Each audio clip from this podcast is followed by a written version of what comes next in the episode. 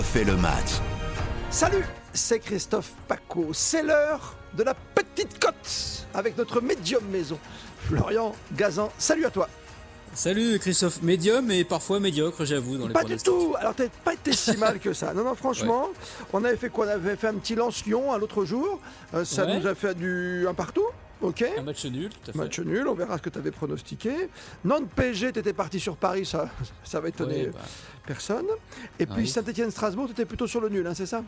J'étais sur un petit nul et je pense que c'est pas été trop mal sur ce coup-là. Écoute, tu sais quoi? On revoit tout cela en images sonores. Je vois bien, euh, je vois bien Lyon continuer sur sa, sur sa lancée. Nantes est 9ème. Hein. Euh, Nantes est pas mal du tout en ce moment. Euh, toi, tu joues la victoire du PSG, j'ai compris. Quand même, ouais. Euh, moi, j'ai quand même joué un petit match nul. Strasbourg, c'est vraiment une équipe discrète, personne n'en parle, mais attention, ils avancent vers, euh, vers les places européennes.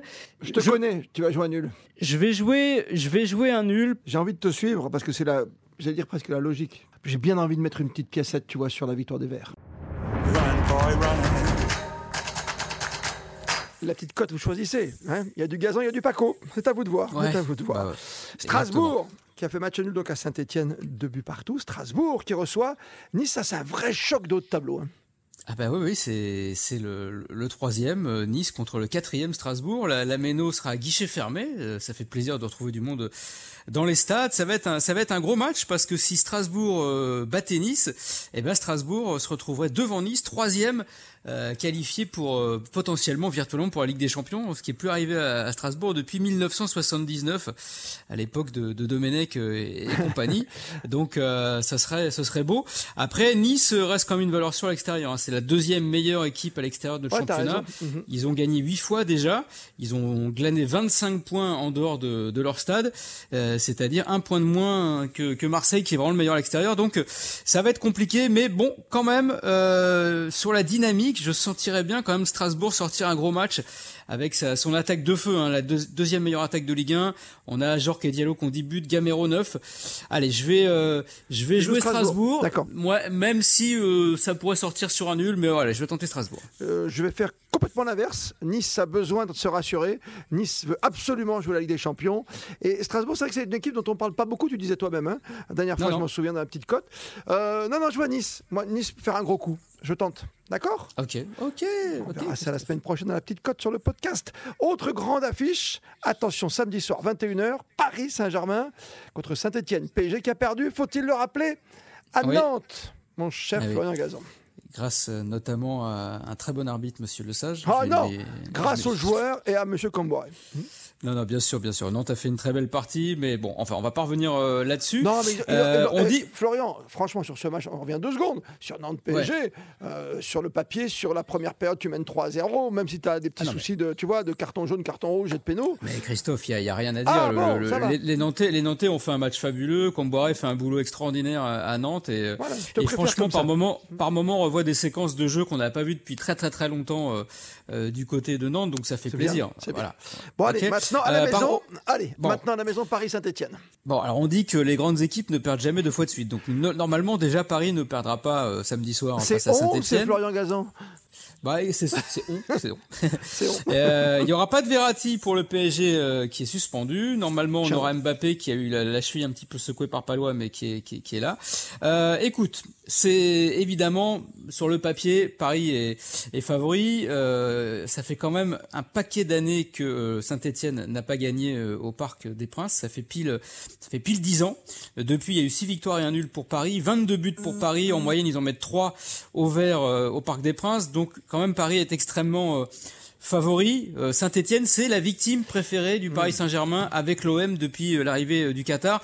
Donc normalement, ça devrait passer pour le PSG, mais mais c'est vrai, il y a il y a cet effet du Prat. Euh, Saint-Etienne est sur les cinq dernières journées de championnat troisième de Ligue 1 euh, avec euh, bah, trois victoires et un nul. Donc les Verts ne, viennent euh, chèrement défendre leur peau. hein. il l'a dit, hein, Pascal Duprat euh, en conférence de presse. Si les gars viennent pour échanger leur maillot avec Neymar et Messi et Mbappé, c'est pas la peine de venir. Donc il aura des ambitions, Pascal Duprat, qui a peut-être la clé parce que figure-toi, Christophe, que quand il entraînait Evian, quand il entraînait Toulouse, eh bien, il a réussi à battre le Paris Saint-Germain. Oh, Donc peut-être il a la potion magique. Voilà. Donc toi, tu joues à nul ou non Tu vas jouer Paris? Non, je vais quand même jouer euh, le Paris Saint-Germain. Je pense qu'ils vont être remontés comme des coucous. Ils ont pas du tout aimé la défaite euh, le week-end dernier. Après, euh, voilà, Saint-Etienne a besoin de points. Ils sont sur une bonne dynamique, donc ils seront compliqués à manœuvrer, ça c'est sûr. Compliqué à manœuvrer. Pff, c'est dur de pas de pas jouer Paris quand même à la maison sur ce match-là. Et Dieu sait si, tu l'as rappelé, hein, a une belle dynamique. On a laissé tomber la Coupe de France côté Saint-Etienne. Peut-être on peut l'expliquer comme ça. Et les Verts sont là. Les Verts enchaînent les belles performances. Euh, écoute, je vais rester sur, sur une victoire du PSG. Je suis d'accord. Qu'est-ce qu'il nous reste? Il nous reste la journée de dimanche avec l'affiche que nous décortiquerons sur un prochain podcast évidemment euh, dès lundi, au lendemain de cette rencontre entre Lyon et Lille, le dernier match de cette soirée. Alors ça aussi c'est un match euh, qui est euh, particulier. Bah, c'est le match d'après pour Lille. Hein, après euh, sa défaite euh, en huitième de finale aller euh, à Chelsea 2-0. Donc dans quel état on va retrouver euh, les Dogs qui ont pris un petit coup, un petit coup sur sur la cabèche? Euh, ça, ça va être intéressant à voir. C'est un match importantissime pour les deux équipes, Christophe, puisque Lyon est huitième hein, du classement, Ouais. euh, Lille est onzième. Voilà, l'OL est à 7 points du podium. Euh, le week-end dernier, le match nul à Lens, euh, sur le papier, c'était pas une mauvaise affaire, mais à l'arrivée, ben ils ont pris un peu, ils ont perdu de- de- des points par rapport aux, aux autres. Donc Ouais. euh, voilà, là c'est c'est un peu malheur au perdant euh, pour euh, espérer décrocher le, au moins le la Ligue des Champions, l'Europa League, ça sera peut-être jouable, mais pour la Ligue des Champions, ça va être compliqué. Donc il faut absolument une victoire. Alors j'ai regardé quand même, il y a, il y a une stat qui est intéressante, enfin intéressante pour les Lillois plus que pour les Lyonnais. Lille, c'est un peu devenu la bête noire de, de Lyon. La dernière victoire de Lyon à domicile contre Lille, figure-toi, Christophe, c'était euh, en 2014. Ah oui. Et la dernière victoire de Lyon contre Lille, hein, Mhm. euh, extérieur au domicile, c'est 2016. C'est-à-dire que c'est une équipe qui réussit pas noire, aux Lyonnais. Bête noire. ouais, ouais, ouais. Voilà, c'est de la bête noire. Donc voilà, sur le papier, euh, comme ça, on se dit Lille euh, a un petit avantage euh, psychologique. Mais bon, l'OL est invaincu quand même au Groupama Stadium depuis le 1er décembre.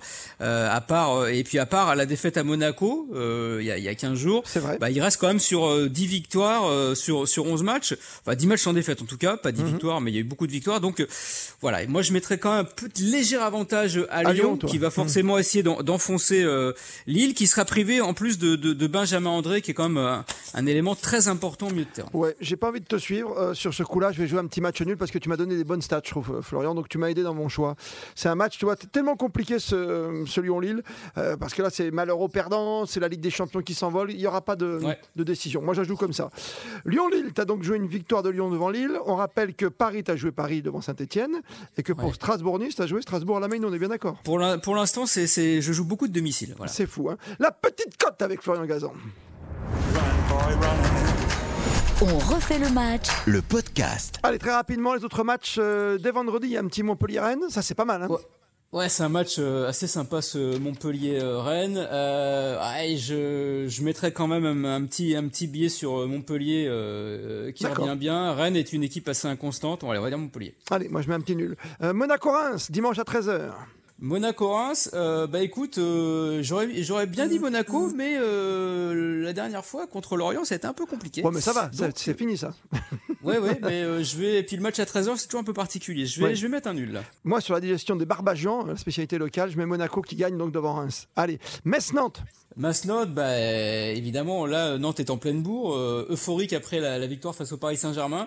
Euh, Metz, c'est plus compliqué. Il y a eu cette histoire avec Antonetti qui a pris 7 matchs. Ah oui, Donc peut-être que les Messins seront quand même revanchards, mais je vais quand même euh, jouer la carte nantaise sur la sur la- lancée de la victoire contre Paris. Bon, Metz à la maison pour moi, pour euh, montrer qu'il y a eu de l'euphorie à Nantes. Voilà, pour te contredire, bien sûr. Mais Metz à la maison.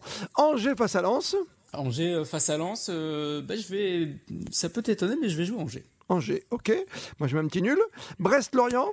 Ah bah là on a un derby breton, hein, Bah oui. breton.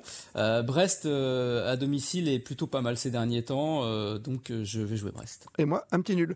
Clermont-Bordeaux. Clermont a gagné à l'OM hein, dimanche dernier, Ouais. ça a été une belle une belle surprise. Bordeaux, ben C'est maintenant. c'est- un petit peu compliqué, on va dire la pire défense d'Europe hein, dans le top 5, c'est Donc, Clermont. donc ouais que bah, Allez. après après Ah ben, joue autre chose, comme les- ça, on sera pas d'accord, tu vois, pour une fois. Non, je vais mettre allez, je vais jouer un nul quand même. Parce que évidemment, euh, clairement, bien. à l'extérieur, c'était facile de, de, de, de jouer le contre. Euh, Ouais. À domicile, faut faire le jeu, c'est plus compliqué. Allez, moi je te donne un petit Clermont et on termine par 3 face à Marseille.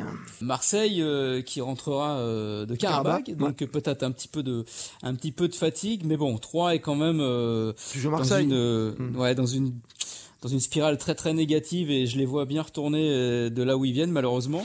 Euh, donc euh, ouais quand même euh, allez, quand même Marseille. On fait euh, évidemment le grand débrief dans une semaine, tu le sais. On peut retrouver tous nos là. podcasts. Tu parlais tout à l'heure du, du Nantes PSG, on peut le retrouver encore. De l'arbitrage, il y a un podcast magnifique sur l'arbitrage ce qu'on peut faire. Donner un micro, il y a plein de possibilités. Allez l'écouter, Mhm. allez vous promener sur le site RTL.fr, sur l'appli RTL et sur vos plateformes préférées. Allez faire un petit tour. Il y a On refait le match, l'émission culte bien sûr, tous les samedis à la radio que vous retrouvez ensuite sur podcast et puis même les petits extraits des samedis et des dimanches hein, avec les, les magnifiques, les terrifiques, euh, avec tous les encouragements aussi. Voilà, on retrouve euh, évidemment toutes les équipes du service des sports d'RTL. Prochain podcast, allez-y, promenez-vous, la petite cote, c'est dans une semaine. Topil, salut Flo Gazan. Salut Christophe, salut à tous.